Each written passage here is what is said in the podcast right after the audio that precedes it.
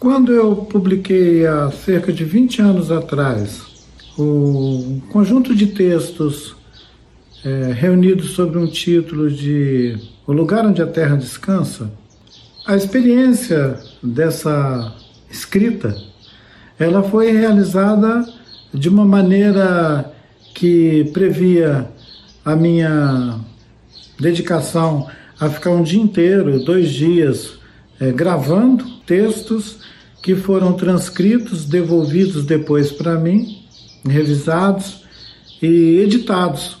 Esse livro ele saiu pela por uma editora pequena lá do Rio de Janeiro chamada Eco Rio. Ele tem o título de O Lugar Onde a Terra Descansa. E esse processo criativo ele disparou em mim uma disposição para narrar, para comentar períodos ou memórias que me afetam profundamente e que dão sentido à minha pessoa, digamos assim. Em outubro, a Academia Brasileira de Letras elegeu o filósofo e ambientalista indígena Ailton Krenak para ocupar a cadeira número 5, que já pertenceu a Raquel de Queiroz. Krenak é o primeiro indígena a ser reconhecido por essa renomada instituição, mas ele está longe de ser o único representante indígena na literatura nacional. A literatura indígena contemporânea é um movimento que se fortaleceu na década de 90 e ganhou visibilidade. Esse episódio do Ecoa Maloca traz um pouco sobre a vasta literatura indígena que ganha cada vez mais espaço em eventos nacionais como a Bienal do Livro e a Festa Literária de Paraty, a Flip. No Olá, sou a Giovana da etnia Ticuna, faço licenciatura em Letras na Unicamp. Olá pessoal, eu sou o Denis, sou da etnia Baré, faço pedagogia na Unicamp. E eu sou a Germana, pesquisadora da Universidade Estadual de Campinas.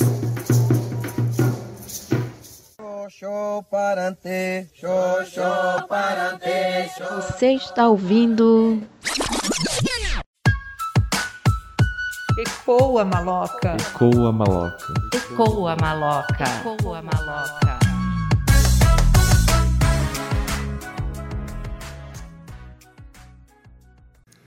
Em 1980, já existia esse desejo de autoria pelos sujeitos indígenas. Com isso, vemos algumas obras que foram publicadas, como Antes o Mundo Não Existia, de Firmino Arantes Lana e Luiz Gomes Lana, do povo de Sana. Ainda em 1975, Eliane Potiguara escrevia o poema Identidade Indígena. A literatura indígena é uma expressão cultural rica e diversificada que surge das tradições e experiências das diversas comunidades indígenas ao redor do mundo. Ela desafia as tradições literárias dominantes e oferece uma janela para perspectivas únicas, valores e histórias dessas culturas ancestrais.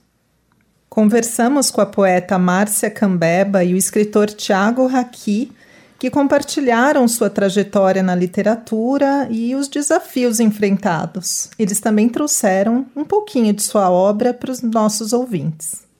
Caros ouvintes, estamos aqui com a Márcia Cambeba, que é uma escritora indígena, e a gente convidou ela para que ela trazesse um depoimento para gente, para que nossos ouvintes, tanto indígenas e não indígenas, pudessem conhecer um pouco mais sobre a literatura indígena e de como atualmente ela está sendo usada para ser difundida num, tanto no Brasil quanto no mundo afora. E a Márcia é uma das contribuintes que atualmente escreve sobre isso. Bem, a Márcia é mestre em geografia, ela já publicou um livro de poesia que daqui a pouco ela pode falar um pouquinho mais para a gente sobre os livros, dos, das literaturas que ela já fez e partindo disso, a gente faz a primeira pergunta para você, Márcia, que é, é como você analisa no atual momento da literatura indígena no Brasil? Quais são os maiores desafios que a gente pode encontrar atualmente? Ouvintes desse programa maravilhoso, desse podcast, o meu abraço fraterno, o meu abraço amazônico, o meu abraço carinhoso, um Anauê de muita energia. Anauê para nós com W é salve, alegria, vem do Nhingatu, né? Então, um abraço a todos os meus parentes e parentas que estão cursando sua faculdade nas universidades, não só na universidade não só de Campinas, mas em todas as universidades mundo afora. Eu digo mundo afora porque nós temos parentes fora do Brasil também, cursando seu doutorado, cursando seu mestrado, e isso é importante demais para a gente. É importante para esse novo tempo que nós estamos vivendo, essa nova forma de pensar a resistência, a luta, que não é igual à forma de nossos antepassados, né? Então, nós usamos, umas, nós usamos outras ferramentas que não são as mesmas de nossos tataravós e bisavós. Nós usamos agora a arte da palavra, a arte da escrita, a escrevivência na pele. Então, a literatura é isso. Você falar um pouquinho mais, que compartilhasse com a gente uma experiência pessoal ou um momento significativo uh, na sua jornada como escritora indígena que tem e que modelo que você tem usado nas suas abordagens dentro da literatura? Bom, eu tenho eu tenho muitos exemplos, né? Muitas muitas histórias para contar. Como educadora, porque sou professora também, dou aula para licenciatura intercultural indígena. Eu vou para dentro das aldeias da aula. O professor indígena ele não sai da, da sala da, da aldeia dele. Ele estuda modular, né? que é quando ele que é quando ele, ele a criança está de férias, ele está estudando. É, e aí a universidade nos manda para dentro da aldeia. Eu dou aula pela UEPA, a estadual daqui do Pará. Então, quando eu chego na sala de aula, a minha primeira eu dou aula de, eu sou geógrafo, então meu doutorado está sendo em letras, mas eu sou geógrafa de graduação e mestrado. E quando eu chego em sala de aula para falar de território e territorialidade, primeiramente eu tiro o meu aluno daquele espaço, é, daquele território que é a sala de aula, um território que o professor pode modificar conforme a vontade dele, mas quando a gente entra muito apressado pelos 45 minutos, muitas vezes não dá tempo, ou a gente só quer cumprir o horário. Então, eu tiro o meu aluno, eu tenho tempo suficiente para ele, eu tenho uma manhã inteira com ele ou então o dia inteiro com ele. Eu tenho de sete da manhã até três da manhã, se eu quiser. Que ele quer. Se eu quiser, eles querem. Né? Então, eu levo eles, primeiramente, para beira do rio. Então, a minha aula começa, em vez de começar às sete, a minha aula começa às cinco e meia da manhã, na beira do rio. E na beira do rio, eles vão esperar amanhecer o dia, eu dando aquela aula aquela aula que a universidade vai chamar de empírica, que é mostrando para eles que o primeiro pedagogo a nos dar a maior aula é o rio. Que é nele que a gente aprende a nadar, é nele que a gente ganha confiança, é nele que a gente fortalece o corpinho. Isso eu estou falando de menino de dois anos, um ano. A, a criança já nasce sendo entregue ao rio. O rio sendo esse primeiro professor, esse primeiro pedagogo, esse avô, bisavô, tataravô, esse ente que, em forma de humano, quando quer, pode se transmutar e, e nos aparecer e se aparecer para quem ele quiser, assim como encantar. Então, esses saberes, eles vão, eles vão, eu vou remexendo na memória. É um remexer na memória. O que eles sabem sobre o rio? Quais as narrativas que eles trazem de rio? quais as narrativas molhadas, banzeiradas, que foram permeando a vivência daquele pessoal que está ali comigo como aluno, mas é parente. E eu vou descobrindo inúmeros depoimentos, e o rio fica lá, fazendo aquele movimento de ir e vir. E quando dá sete, sete horas da manhã, nós vamos então para o nosso mergulho profundo. E aí é quando, antes de mergulhar, eu recito para eles: Mergulhei no rio profundo, rio de espiritualidade, rio que me traz esperança, rio de ancestralidade. nas profundezas ouvi o canto das pajés, a beleza da mãe d'água nas águas profundas dos igarapés. Mergulho no rio e vou fundo em busca do meu sagrado, e vejo no rio espelhado a imagem do meu eu. Sem pressa voltarei. Sou filha da mãe da mata. Minha consciência retrata a cor que dela, que dela peguei. Pachamama, com a lama me abracei. Então, eles escutam a poesia, eles interpretam a poesia, e aí o mergulho profundo acontece. A gente está aqui até mudo, Márcia. Muito, muito lindo assim o teu depoimento como professora, né? Eu acho que falta essa essa conexão nossa com o mundo mesmo, né? E, e, essa participação do aluno, essa você compartilhar de um conhecimento que é universal, né? Que cada um tem o seu e que normalmente a escola acaba matando isso, a escola tradicional, a, mesmo a universidade, né? Se torna um conhecimento de uma via só, né? De cima para baixo e você acaba anulando o próprio estudante nesse processo. Então, obrigada pelo eu estou aqui mais de ouvinte, mas é, eu acho que Denis tem mais uma, uma última questão. Eu acho que a gente ia até, Márcia, te pedir para ler um pouco, é, para vocês escolher um pouco de poesia, mas eu acho que nem precisa, né, Denis, porque a, a Márcia já, já nos trouxe tantos elementos e tanta poesia na tua fala que eu acho que a gente nem vai precisar disso. Sim, sim. Eu gostei bastante da poesia que você recitou agora há pouco. E eu fiquei pensando, ah, já podemos usar essa poesia para que da qual a gente já ia fazer uma pergunta mesmo, então não tem necessidade. Mas caso você ache que tenha, seria um prazer também ter mais um. Eu vou, eu vou então aqui para vocês. O Índio eu não sou, que eu acho que é uma poesia que eu, é, é, é, essa poesia é uma poesia que tem permeado a mente de muita gente, né?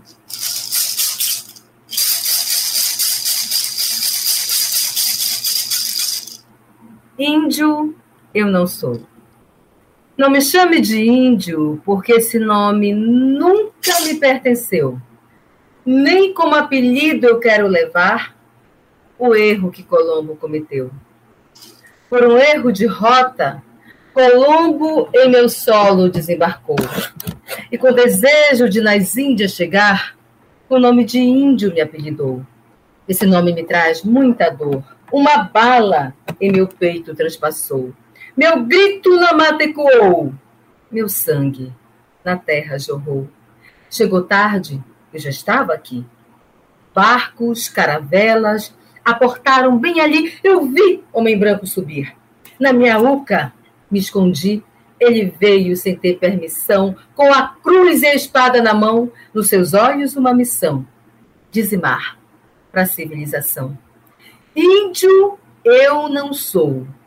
Sou cambeba, cocama, uabixana, abaninho, abaré, mura, juruna, sateré, uaiuai.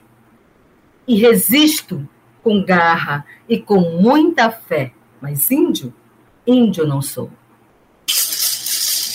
Cauá, mirindá, sul, cauá, iuí.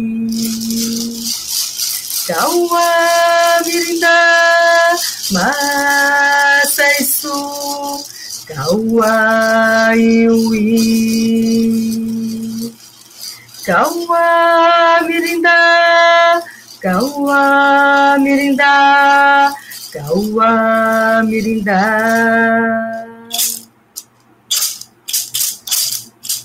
Amazônia Reruiriqui Tupi Amazônia, Amazônia, Reruiriqui, Tupi Amazônia, Cauá, Mirinda, Maceiçu, Cauá, Iuí, Cauá, Mirinda, Cauá, Mirinda, Uá, mirinda. Letra e música de minha autoria, poesia também. Muito lindo, Márcia. Muito obrigada por compartilhar com a gente um pouquinho do teu trabalho, um pouquinho da tua poesia belíssima e eu acho que vai, vai ser, já estou vendo um episódio assim bem, bem tocante.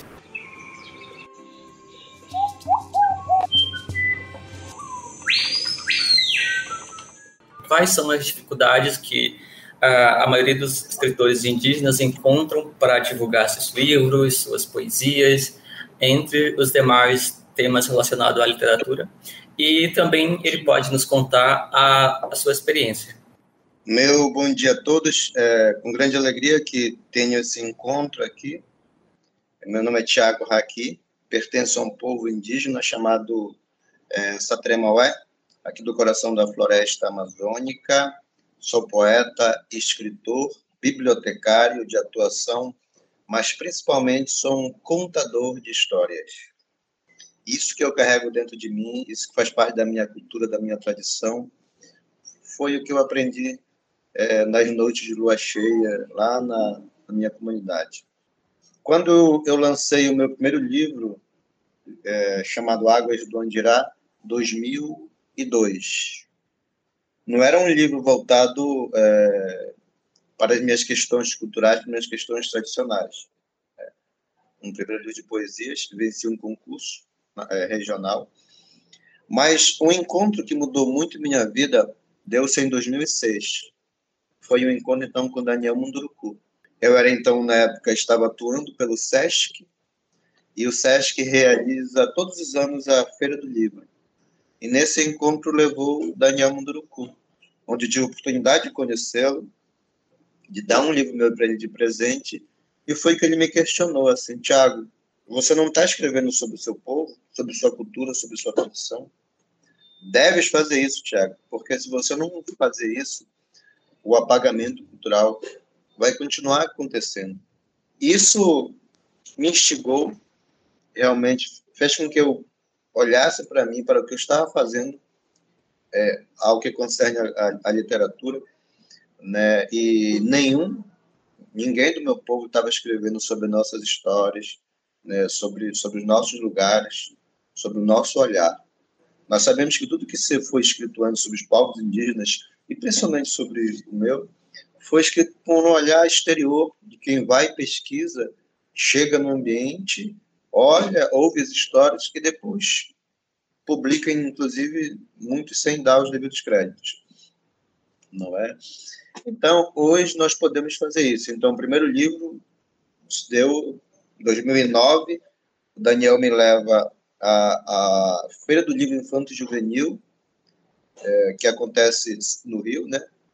que é realizado pela Fundação Nacional do Livro. E lá o Daniel disse assim, Tiago, aqui estão as editoras, então é com você.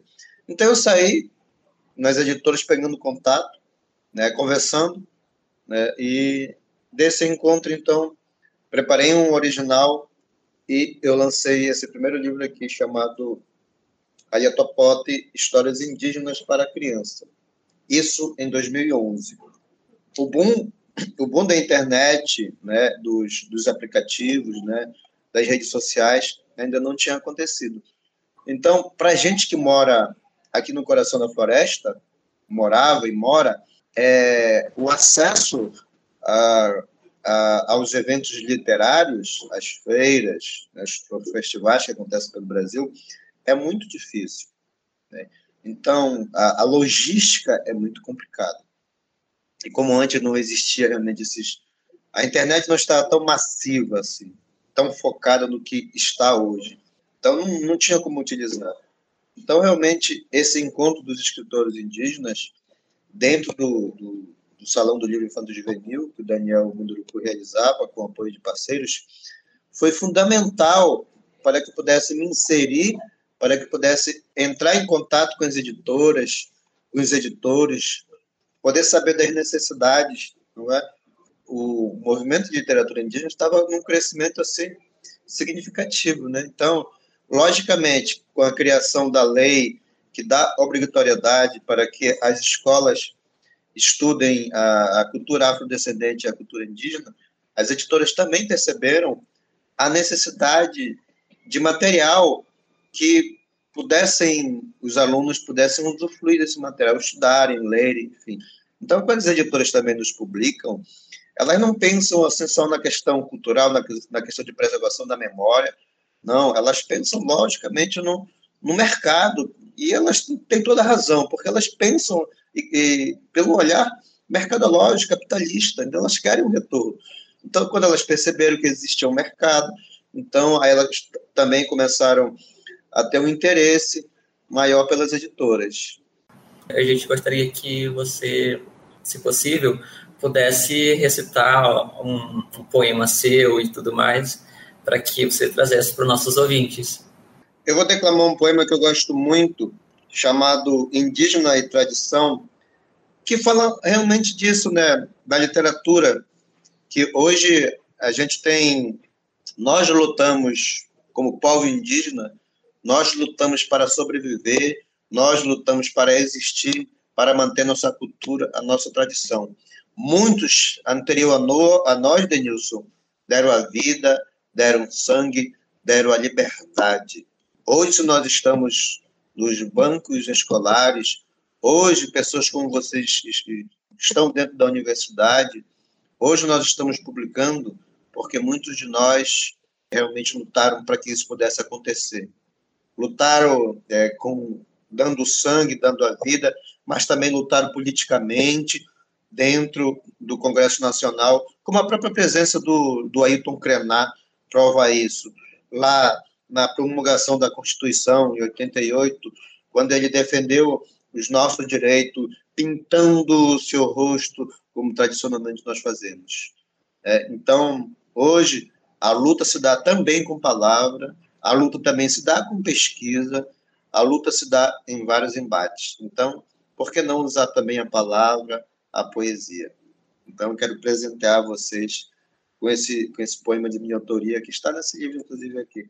É um livro de histórias, mas eu começo iniciando com um poema. Índio e tradição. Vestido por florestas, singramos rios. Singramos a ternura das nuvens e aqui chegamos. Peito aberto, cultura e coração. Trazemos o canto do vento, o piar da coruja e do gavião a lembrança de 10 mil anos, de 10 mil flechas, e todos os versos de nossas tradições. Somos guerreiros, guerreiros sem flechas e tacapes. Lutamos com palavras, defendendo a cultura de nossos povos, preservando a identidade de ser indígena ameaçada de extinção. Nascemos para o conto, para a beleza das histórias, para a poesia e sua emoção. O tempo, o tempo não é mais de lamento. O tempo é do ritual das palavras, em versos, em sonhos que nos dissecam a alma e revelam aquilo que somos. Indígena e tradição. Indígena e tradição. Tiago, muito obrigado. Nossa, que, que bonito. É, eu, eu já vou checar se a gente tem aqui na nossa biblioteca da universidade obras tuas, e se não tiver, a gente vai providenciar para que tenha. É, eu acho que o nosso papel aqui é também ajudar a divulgar né, essa cultura riquíssima. Né? Eu acho que os nossos próprios alunos, como o Denilson, é, outros que participaram do Ecoa Maloca, começaram também a querer conhecer mais é, sobre outras culturas indígenas, que são múltiplas né, e são muito ricas. A gente também não pode esquecer de falar de culturas indígenas no plural, né?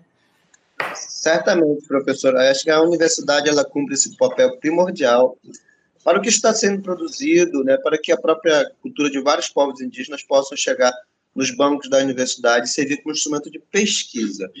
Isso é essencial.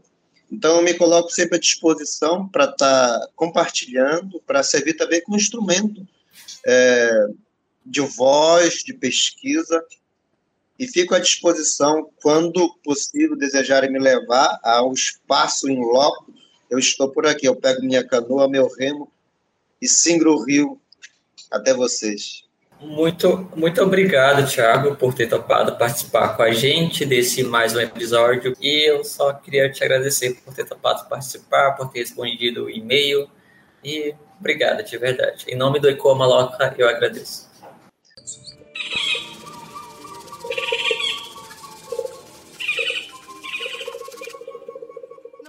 Apesar dos avanços na visibilidade da literatura indígena, os escritores indígenas no Brasil ainda enfrentam desafios significativos, incluindo a preservação das línguas indígenas, a superação de estereótipos e o acesso limitado a recursos de publicação. Ecoa, Ecoa parente. Ecoa, parente.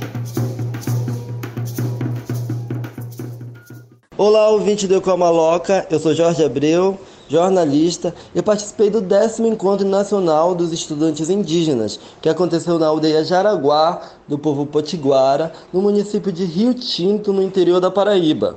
O evento discutiu principalmente o acesso e a permanência dos estudantes indígenas nas universidades públicas do país. Eu conversei com a organização e, segundo eles, cerca de 800 estudantes de mais de 100 etnias participaram da programação. O tema do Enem 2023 foi voltado aos 10 anos de realização do Encontro Nacional dos Estudantes Indígenas no Brasil e o que nós esperamos para os próximos 10 anos. Apesar do crescimento da presença indígena em universidades de todo o país, ainda há muitos desafios, entre eles o vestibular indígena, que não, não é realizado em todos os lugares, como o Amazonas, o estado com a maior população indígena do país. Outros pontos são políticas públicas que precisam ser efetivadas para manter os estudantes indígenas que acabam evadindo da, de seus cursos por falta de apoio, por falta de recursos, por falta de um acolhimento adequado. Então, todos esses temas foram discutidos e foram levados para as entidades que estavam ali presentes. E isso é o início de uma luta que ainda deve continuar porque a educação é muito importante para todos os povos do, do país, principalmente os mais vulneráveis. Meu nome é Roana, sou indígena potiguara aqui no Nordeste, moro em Bahia Traição e faço universidade no campus 4 de Mamanguape. E assim, a questão indígena é muito escassa lá na universidade, por mais que seja no território indígena, ainda é muito pouco falada Participo também de um grupo que é a minha professora, um grupo de conversação de mulheres negras e indígenas. A gente faz uma roda de conversa, vai nas aldeias, conversa com os anciões, os pajés, a gente conversa, contribui. É muito bacana.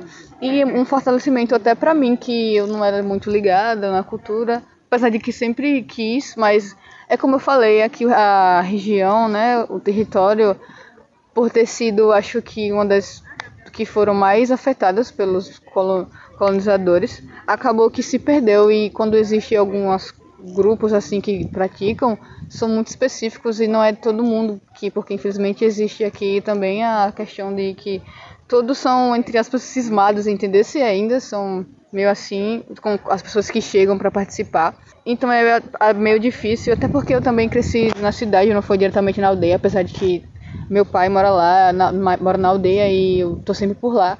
Mas é meio difícil, foi muito difícil, assim, para se conectar e conseguir ser ativista agora no movimento. Mas eu acho que também a, a, as escolas deveriam falar mais pautas sobre isso, porque a gente sempre mantém né, a, a questão levantada, mas acho que falta pouco precisa mais adentrar mais, entendeu? Não só o básico que a gente lê nos livros de histórias que falam que os portugueses invadiram e tal, e fica por isso mesmo. Acho que devia ter mais conhecimento dentro do território mesmo, com os anciões, os pajés, até, dentro, até mesmo a universidade deveria estar mais aberta para isso, de levar as pessoas para conhecer e incentivar até os acadêmicos indígenas a lutarem por isso. Principalmente o Enem aqui tá lembrando que a gente precisa continuar a luta para conquistar os nossos direitos, né? Porque a gente às vezes pode esquecer de, do que as pessoas né, fazem a gente esquecer de que a gente tem os nossos direitos e precisamos conquistar espaço. E o Enem está abrindo portas para continuar lutando por isso. Inclusive, é, influenciando outras pessoas jovens aqui que vieram comigo junto, que agora veem que é necessário participar e continuar.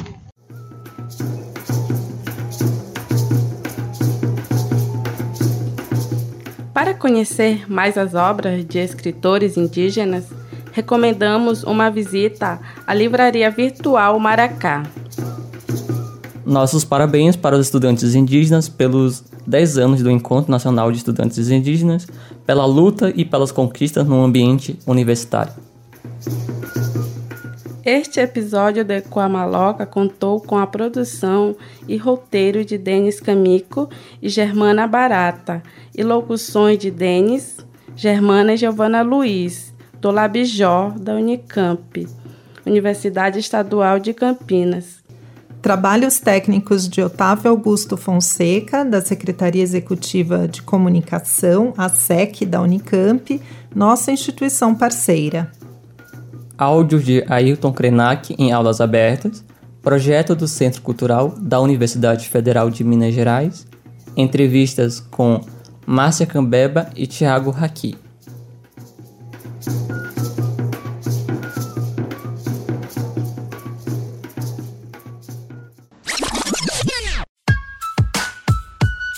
Ecoa maloca. Ecoa maloca. Ecoa maloca. Ecoa maloca.